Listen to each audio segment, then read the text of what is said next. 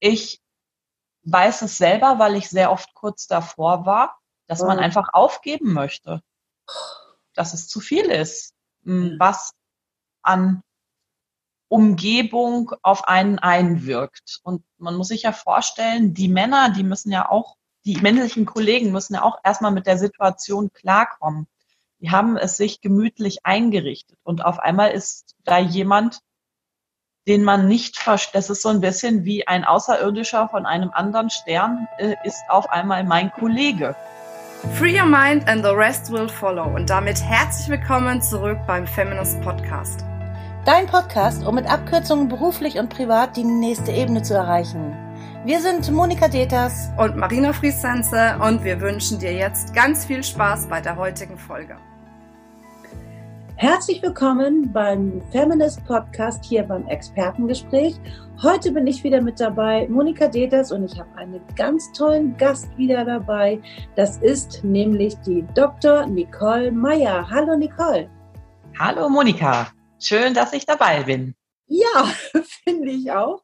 Wir freuen uns sehr wirklich auf das Gespräch heute, weil du hast wirklich ein spannendes Thema. Also das sage ich ja natürlich bei jedem Gast oder bei jeder Gästin. Wie sagt man das eigentlich?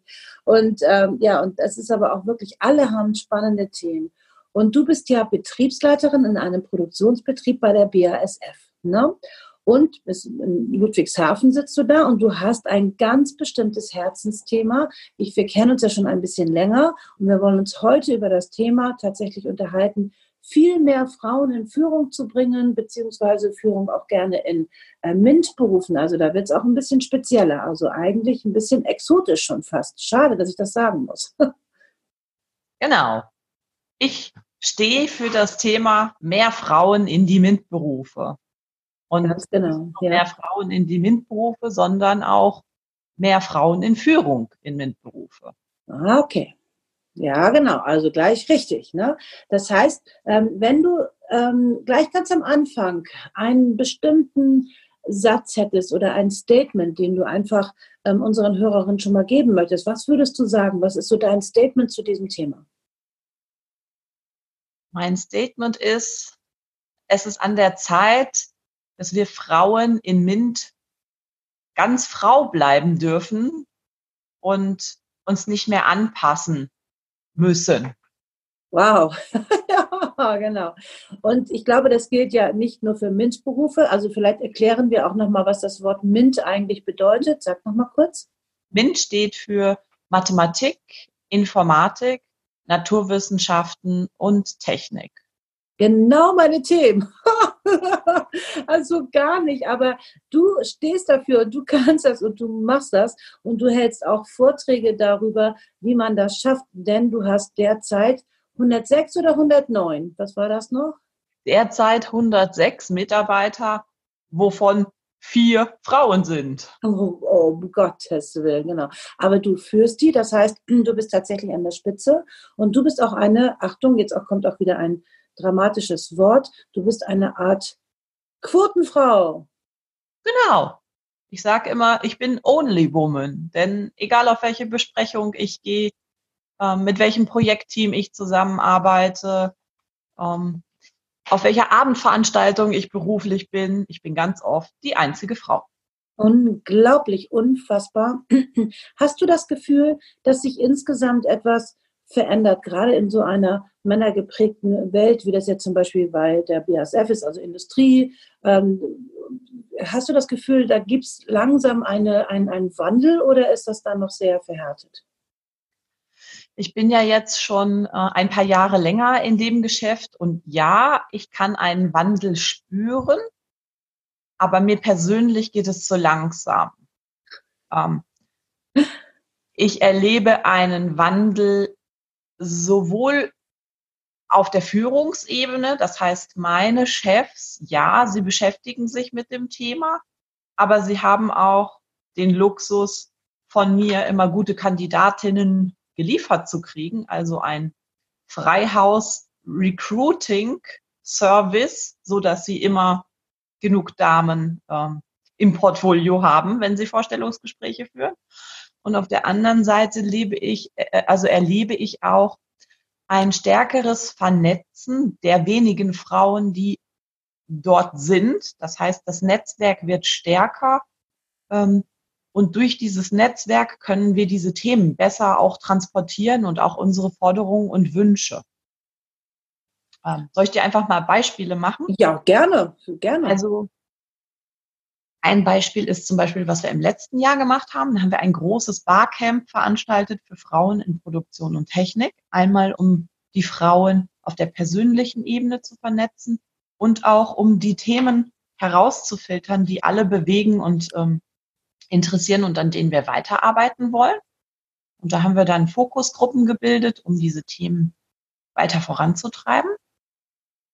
Und ähm, im nächsten Jahr haben wir auch schon wieder eine verrückte Aktion geplant. Das ist ein Speed Connect.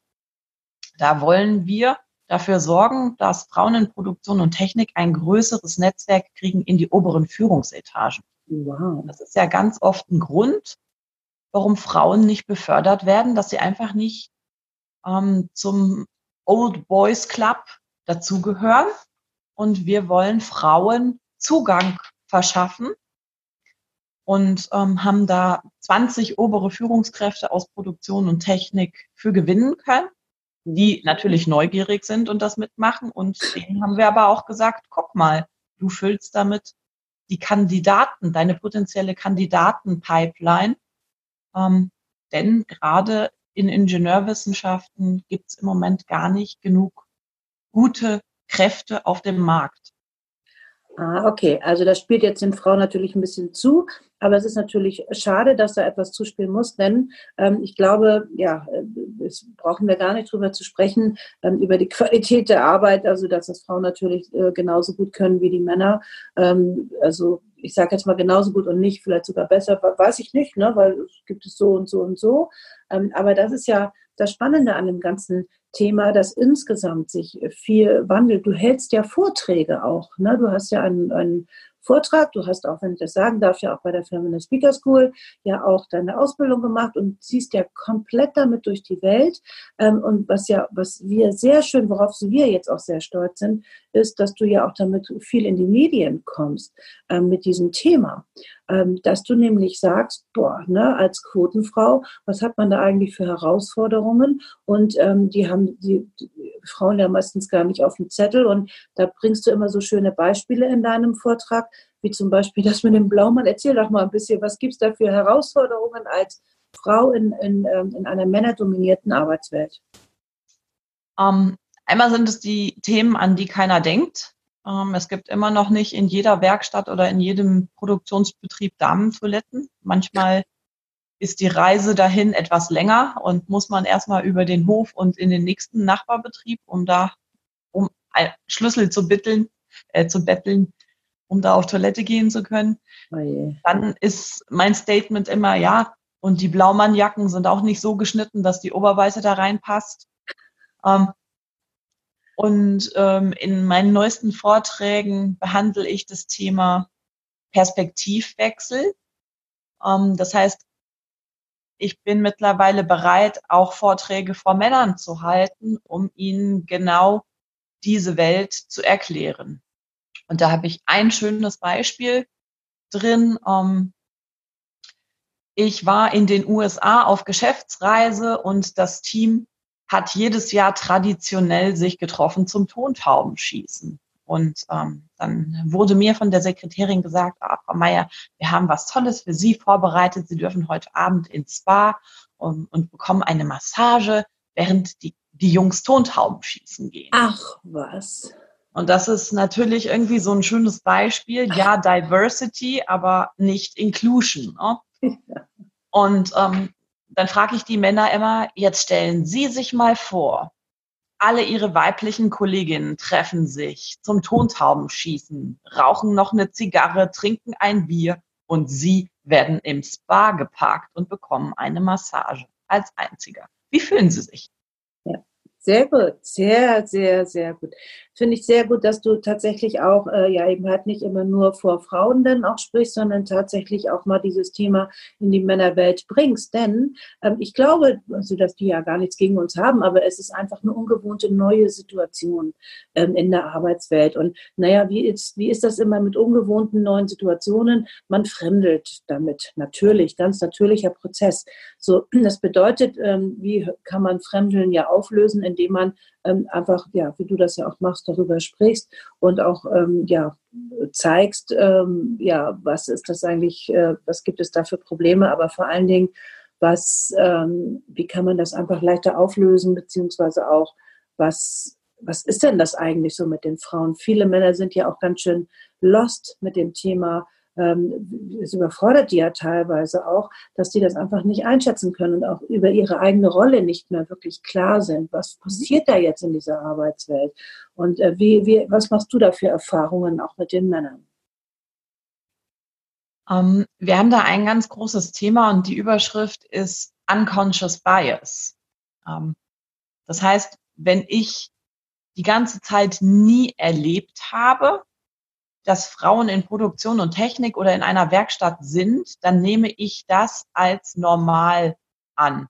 Und wenn dann auf einmal eine Frau dort ist, dann ist es auffällig. Und ähm, das ist ein Thema, an dem man schön arbeiten kann, ähm, Dinge bewusst machen oder an die Oberfläche bringen und anfangen, darüber zu sprechen das ist so der Punkt, den ich dazu abgeben will. Ich mache auch da ein Beispiel. Ähm, die Dame, die eine Dienstreise macht, wird immer höflich begrüßt und gefragt, ach Mensch, äh, während Sie hier so reisen, was, wo haben Sie denn Ihre Kinder untergebracht? Aber ich habe sehr, sehr selten bisher gehört, dass genau diese Frage auch einem Mann gestellt wird. Also wenn wir anfangen, diese, über diese Themen zu reden, machen wir wahrscheinlich Fortschritte, ja. Ja, genau. Es ist immer noch so eine Sonderstellung, die man so hat. Ne? Also es erinnert mich so an die Sonderschule. Also da war genau. ich zum Glück nie, aber ähm, so, aber es ist so eine Sonder, Sonderstellung.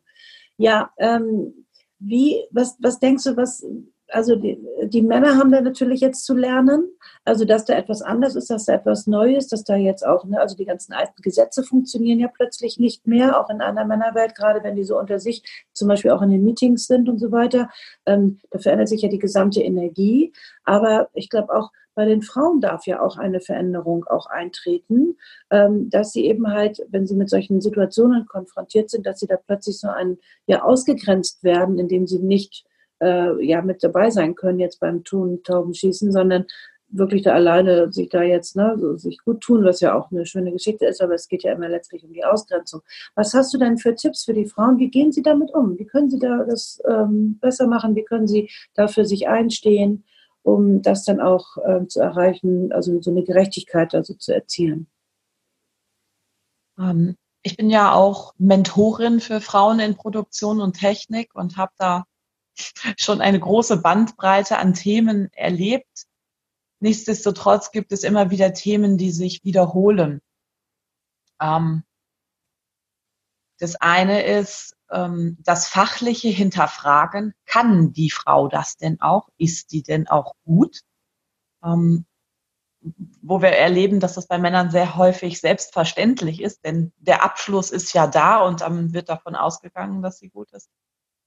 Ähm, aber auch Themen wie ähm, zum Beispiel das Thema Teilzeit, was mit Frauen viel häufiger auf den Tisch kommt ähm, als auch bei Männern.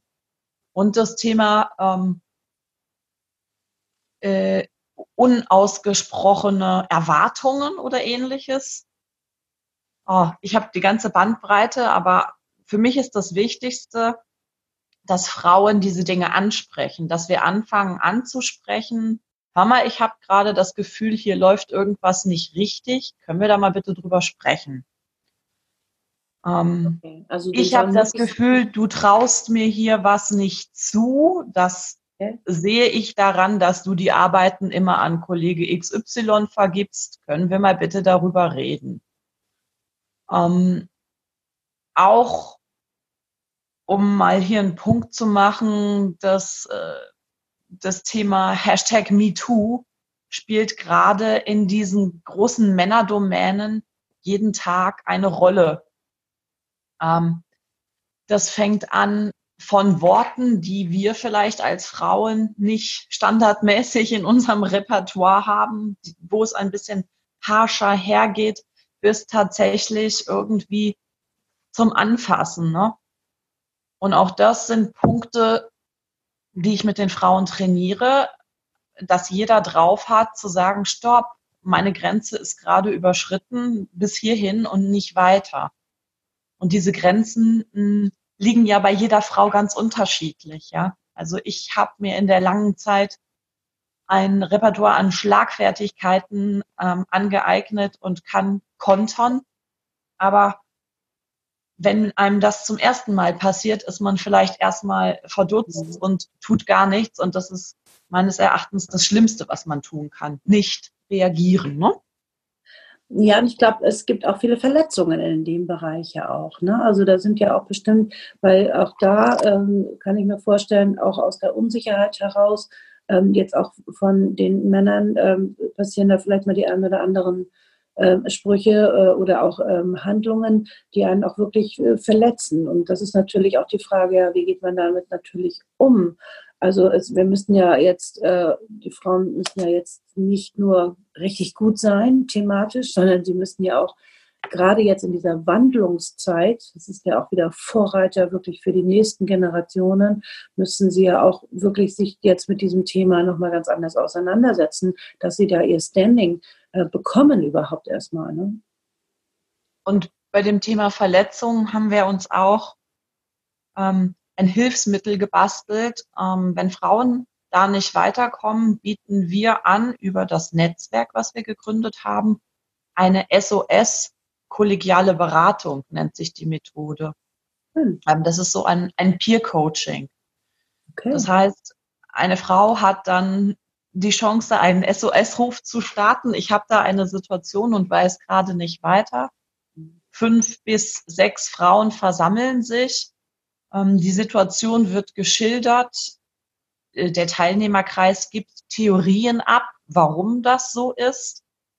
Ähm, und ähm, der Teilnehmerkreis erarbeitet ähm, Lösungsvorschläge für ein weiteres Vorangehen in der Situation. Und es ist einfach mal das Thema, man kann jemandem davon erzählen ähm, und man bekommt einen Perspektivwechsel, denn man ist ja selbst, wenn man ein Problem hat, ganz oft eingeschränkt in seiner eigenen Sichtweise und ähm, wird aufgefangen. Wow, das ist eine wunderschöne Idee. Vor allen Dingen, ja, so kommt man dann eben halt auch raus aus seiner eigenen ähm, Emotionalität, denn ja in dem Fall auch. Und das ist mir ja nicht immer so ganz einfach, gerade wenn man eben halt auch vor Ort irgendwo ist. Na, so dann ist das natürlich eine schwierige Geschichte. Aber wie kann ich mir das vorstellen? Das heißt, läuft es über eine App oder ähm, wie habt ihr das technisch gelöst? WhatsApp oder was auch immer? Nee, im Moment haben wir auch von verschiedenen Frauennetzwerken einfach Ansprechpartner benannt, die dann wieder einen weiteren Zugriff auf ähm, ihr Netzwerk haben. Und äh, wenn, also ich, ich bin mit einer Kollegin zusammen sozusagen Head of Women in Production und habe dann die Möglichkeit, in meinem Netzwerk wieder Kolleginnen anzusprechen, wenn bei mir ein Hilferuf eintrifft. Wow, das, das ist eine spannende Aktion. Ähm, da werde ich natürlich auch als PR-Frau gleich wieder wach. Also weiß das denn, wissen das Medien? Nein. Das wäre mal eine spannende Geschichte, weil ich glaube, das würde vielen Frauen helfen. Und ähm, das ist auch natürlich ein sehr, sehr gutes Beispiel, das nicht nur in eurer Branche zu machen. Ich sehe schon, du schreibst mit. Ja, genau ja. so soll das sein. Ja, weil das, das ist das, was wirklich auch eine Unterstützung dann ja auch bringt. Gute Ideen, die einem wirklich auch in dem Moment dann ja auch helfen. Und wie gesagt, ich glaube, dass es auch sehr gut ist für andere Branchen insgesamt, also auch wirklich mit Peer Groups einfach so auch zu arbeiten, dass man wirklich das organisiert und dass man einfach aus den Situationen tatsächlich ganz anders rauskommt. Ich sage jetzt mal fast professionell rauskommt ähm, und nicht äh, verharrt einfach in diesen Situationen, weil es sind ja Sondersituationen für die Frauen, auch für die Männer. Und da passiert natürlich jetzt gerade am Anfang wahnsinnig viel Unberechenbares, Unvorhergesehenes. Und dann ist das natürlich toll, wenn man eine adäquate Lösung hat. Also das ist eine Lösung, bitte gib das wirklich mal weiter in die Medien. Du hast ja immer wieder mal Interviews, bist auch mal im Fernsehen. Ähm, ne, SWR-Interview hattest du jetzt und äh, auch in den Zeit, Zeitungen Zeitschriften, auch in den Fachzeitschriften. Ähm, da ist es natürlich spannend, auch mal diese Idee tatsächlich mal vorzustellen ähm, um dann auch mal, äh, ja, das einfach nochmal viel in die, in die Welt zu bringen, damit viel mehr Frauen ähm, das nutzen können oder eben halt auch selbst so etwas schaffen können. Mhm. Und der, ja, das ist so ein bisschen frei nach dem Thema Copy with Pride. Ähm, warum haben wir das etabliert? Wir haben gemerkt, es gibt eine relativ hohe Fluktuation von Frauen, die in Produktion und Technik angefangen haben und aber irgendwann dieses Umfeld wieder verlassen in Richtung Qualität oder Personal oder Forschung, die Themen, wo man mehr Frauen findet, natürlicherweise, aber auch ähm, die Bereiche, in denen sich vielleicht ein Teilzeit- oder Jobsharing heute noch besser vereinen lassen. Genau. Aus welchen und Gründen? Was glaubst du, warum ist das so? Weil sie dem nicht standhalten, dem Druck? Ich weiß es selber, weil ich sehr oft kurz davor war, dass oh. man einfach aufgeben möchte. Dass es zu viel ist, was an Umgebung auf einen einwirkt. Und man muss sich ja vorstellen, die Männer, die müssen ja auch, die männlichen Kollegen müssen ja auch erstmal mit der Situation klarkommen. Die haben es sich gemütlich eingerichtet. Und auf einmal ist da jemand, den man nicht versteht. Das ist so ein bisschen wie ein Außerirdischer von einem anderen Stern, äh, ist auf einmal mein Kollege. Und ich weiß überhaupt nicht, wie der tickt, wie der funktioniert, was der will, was der mir sagen will. Es ist eine andere Sprache ganz oft. Und es ist natürlich auch irgendwie einfacher, so einen Außerirdischen mal wieder wegzuschicken, wegzuschicken dahin, wo er gekommen ist. Ne? Also Freund oder Feind, ne? Und das ist natürlich dann eher wahrscheinlich erstmal ne, so ein äh, Ur Urdenken irgendwie so erstmal Feind, ne? Also wenn man das nicht so einordnen kann. Ähm, das kann ich mir natürlich auch vorstellen. Also es hat ja auch, ne, wir sind ja jetzt nicht Anti-Männer, im Gegenteil. Also das ist ja, es geht ja darum, und darum hältst du ja auch Vorträge wirklich vor Männern, ähm, dass die, das ist, ja, dass man das einfach besser nachvollziehen kann. Sag mal, ich habe mal eine ganz andere Frage an dich. Was glaubst du, wie lange braucht es das noch, bis man als Frau in jetzt in, besonders natürlich jetzt in technischen Berufen, in MINT-Berufen, ähm, äh, bis das eine Normalität irgendwie erreicht hat? Also so insgesamt, also in der ähm, Wirtschaft hat sich ja schon einiges getan. In den MINT-Berufen ist es noch ein bisschen schwieriger. Ähm, es hängt noch ein bisschen mehr hinterher. Aber was glaubst du so gerade im, ähm, in den technischen ähm, Berufen, wie lange wird das noch dauern? Wie viele Jahre braucht es? Mach mal, mach mal eine Hausnummer. Wenn wir mit dem Tempo weitermachen, mit dem wir gerade dabei sind, äh, dann sind wir in 30 Jahren noch nicht da, wo wir sein wollen. Das heißt, wir brauchen strukturelle Unterstützung dabei. Das eine ist, hättest du mich vor zehn Jahren gefragt, hätte ich gesagt, wir brauchen keine Quote. Heute sage ich, wir brauchen eine, weil wir es sonst nicht schaffen. Wir brauchen Rückenwind aus der Organisation also, und das ist, das eine sind äh, eben, ist eine Quote und das andere sind Strukturen, die es Frauen besser ermöglichen, in diesem Umfeld tätig zu sein. Ich rede hier von Teilzeitmöglichkeiten, ich rede hier von Jobsharing, ähm, all diese Dinge, die unterstützend wirken. Kinderbetreuung. Hast du mhm. mal gehört, dass es eine Kinderkrippe gibt, die 24 Stunden geöffnet ist. Gibt es quasi nicht, aber unsere Kolleginnen, die Schicht arbeiten, ja. haben genau das Thema. Ne? Wo sollen sie denn ihre Kinder lassen? Die Kinderkrippe macht morgens um sieben auf und äh, abends um sechs zu. Ähm, wenn die Dame aber von abends halb sechs bis morgens halb sechs arbeitet, äh, wo lässt sie ihr Kind betreuen? Ja? Also das sind so Dinge, wo wir erst die Strukturen schaffen müssen, damit wir es auch hinkriegen. Ne? Also wie läuft das mit den Strukturen? Das kommt einmal aus der Organisation selbst heraus, aber ist da nicht auch Politik gefragt? Natürlich, gerade beim Betreuungsthema ähm, ist die Politik gefragt und ich sage jetzt immer so, wir mit unserem Schichtbetrieb in den Produktionen sind ja nicht die einzigen. Wir haben ja auch Krankenhäuser, die in 24-7 geführt werden oder sonstige Organisationen. Ja, also die Themen sind da und dürfen gelöst werden. Das ist das eine. Und dann gibt es natürlich, wenn es von außen nicht schnell genug geht, ähm, haben wir die Erfahrung gemacht, auch da wieder, wenn wir uns zusammentun, und experimentieren und Forderungen stellen, ähm, dann bewegt sich auch was. Und da gebe ich auch gerne ein Beispiel, was wir in diesem Jahr geschafft haben. Wir haben eine sogenannte Grassroot Challenge gestartet für Führen in Teilzeit. Okay. Und haben unseren Abteilungsleiter und die HR-Dame für diesen äh, Bereich überzeugt. Also HR, müssen wir sagen, Personalabteilung. Ne? Personal, genau. Mhm dass alle Stellen, die wir jetzt ausschreiben, einfach ausgeschrieben werden mit dem Zusatz für Teilzeit slash Jobsharing geeignet. Ah, okay. Warum? Wir haben sehr lange Zeit diskutiert, oh mein Gott, welche Jobs sind denn dafür überhaupt qualifiziert? Wo kann man denn sowas überhaupt machen? Ähm, und irgendwann, wir sind nicht weitergekommen und irgendwann hat unsere Personaldame dann gesagt, wir machen es jetzt einfach. Wir schreiben jeden Job, den wir haben, aus, dass er dafür geeignet ist und gucken dann, was für Bewerbungen kommen. Ja, das ist natürlich ein sensationelles Experiment, aber in diesem Jahr wurde eine Gruppenleiterposition im Marketing in Jobsharing besetzt. Super. Dame und Herr. Und auch in der Produktion haben wir das gemacht. Wir haben nämlich einen Process, ein Senior Process Manager Stelle haben wir auch mit Männlein, Weiblein besetzt.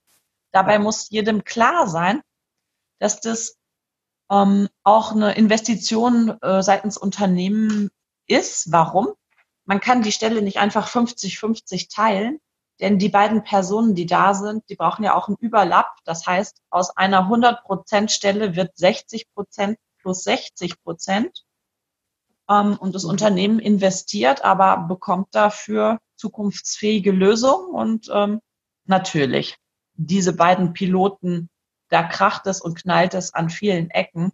Die ganzen Systeme sind nicht dafür ausgelegt, ähm, aber wir lernen gerade extrem viel und mhm. ähm.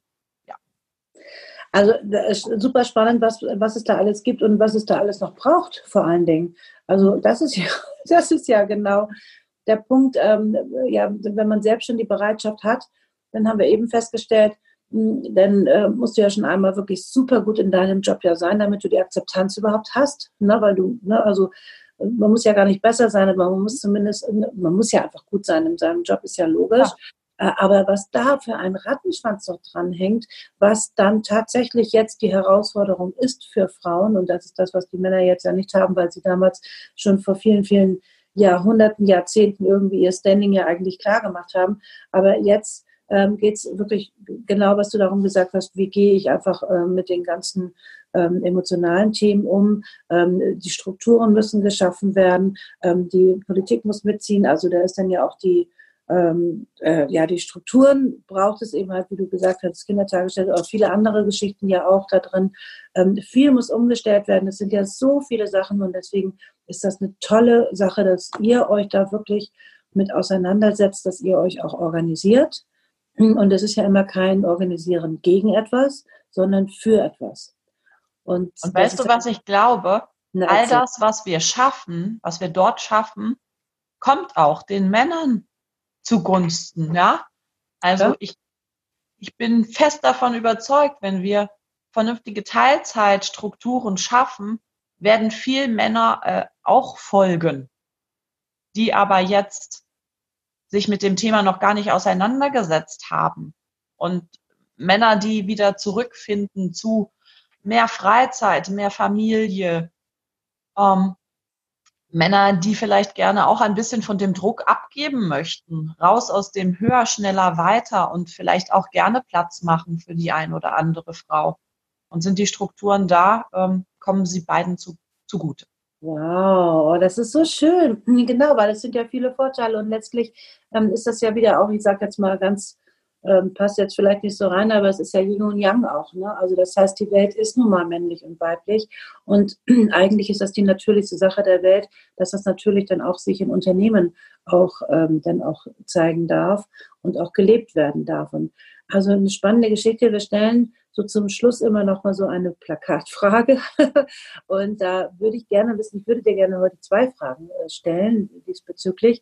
Was würdest du auf ein Plakat schreiben wollen, was, was was ich, richtig groß, was jeder in der Welt lesen kann, was in New York ähm, großer äh, prangert? Was würdest du für Frauen draufschreiben? Ähm, Liebe Only Woman in Mint, du bist nicht allein. Oh, sehr schön. Also ne, ungefähr trau dich, geh raus, mach es einfach. Und jetzt kommt dein Netzwerk, ja. Über das Netzwerk, genau. Also da die Unterstützung aus deinem Netzwerk. Mhm. Ah, okay. Und ich habe auch die Hoffnung, dass du ähm, zum Beispiel auch, ähm, wenn das geht, die, ähm, diesen ähm, SOS-Notruf, dieses Netzwerk, was ihr da gebildet habt, vielleicht auch als Link ähm, würden wir das bei uns in die Shownotes reinschreiben. Geht das, dass man so einen Link äh, macht oder dass man da einfach sich mal ja, informiert? Ja, ich, genau das, das kann ich bereitstellen. Sehr schön. Ich glaube, das würde sehr helfen, auch als Vorbild für viele andere Sachen, die da entstehen dürfen. Die zweite Plakatfrage ist, was würdest du denn den Männern sagen wollen? Ich nutze ja mittlerweile einen neuen Hashtag, zum Beispiel auf LinkedIn, und schreibe immer dazu, ohne Männer geht das nicht. Schön. Also, was schreibst du den Männern? Wir brauchen eure Unterstützung. Wow. Äh, vielen, vielen Dank, dass du das so sagst, weil es sind sehr viele Frauen dabei, die sind so gegen Männer. Und das ist so, genauso funktioniert es eben halt nicht. Das glaube ich auch. Äh, ne? Also wir auch von Feminist, wir sind ja auch nicht gegen Männer, sondern wir stärken jetzt mal ne, ähm, Frauen, ja, damit sie eben halt mit Männern zusammenarbeiten können, mit ähm, dem mitziehen. Und das finde ich toll, weil das alles, was gegen ist, das funktioniert nicht. Und toll, dass du deinen ähm, neuen Hashtag da hast. Auch wir haben ja einen Hashtag. Unser Hashtag ist ja Free Your Mind und das bedeutet, wir glauben einfach ganz fest daran, dass wenn wir uns innerlich auch befreien von Ängsten, Sorgen, Zweifeln und Nöten, aber auch von ähm, ja, vielen Dingen, die uns einfach daran hindern, durchzustarten, ähm, dann funktioniert es auch ganz einfach. Das heißt, deswegen ist unser Motto Free Your Mind. And the rest will follow. Ich bin begeistert, Nicole, Dr. Nicole Meyer von der BASF. Du hast uns ein tolles ja, ähm, Expertengespräch jetzt hier auch ähm, geschenkt. Vielen, vielen Dank dafür. Wir unterstützen das in jedem Fall und äh, schreiben das in die Shownotes. Und wenn du jetzt, liebe Zuhörerin, jetzt auch Lust bekommen hast, ja, vielleicht auch ein Netzwerk zu gründen oder eben halt sich das erstmal kennenzulernen oder auch durchzustarten, viel mehr in den Männerberufen und du siehst, wie viel Unterstützung da jetzt gerade entsteht, dann tu das wirklich gerne. Wir von allen Seiten unterstützen das von Herzen gerne und wenn du jetzt auch dann einen ganz bestimmten ähm, Impuls bekommen hast heute, dann freuen wir uns, wenn du den auch in, ähm, in die Kommentare hier auch reinschreibst, auch gerne mit dem Hashtag Free Your Mind. Dann, ähm, ja, dann kannst du anderen helfen, aber vor allen Dingen auch deine Begeisterung zeigen, dass du mit einem nächsten Schritt jetzt auch deinem Ziel und deinem Traum ein bisschen näher gekommen bist. Ganz herzlichen äh, Dank nochmal, Dr. Nicole Meyer und ja, euch auch alles Liebe und ich, wir freuen uns auf das nächste Mal, wenn wir uns hier wiedersehen beim Feminist Podcast heute mit Monika Deters. Alles Liebe, bis bald. Tschüss. Tschüss.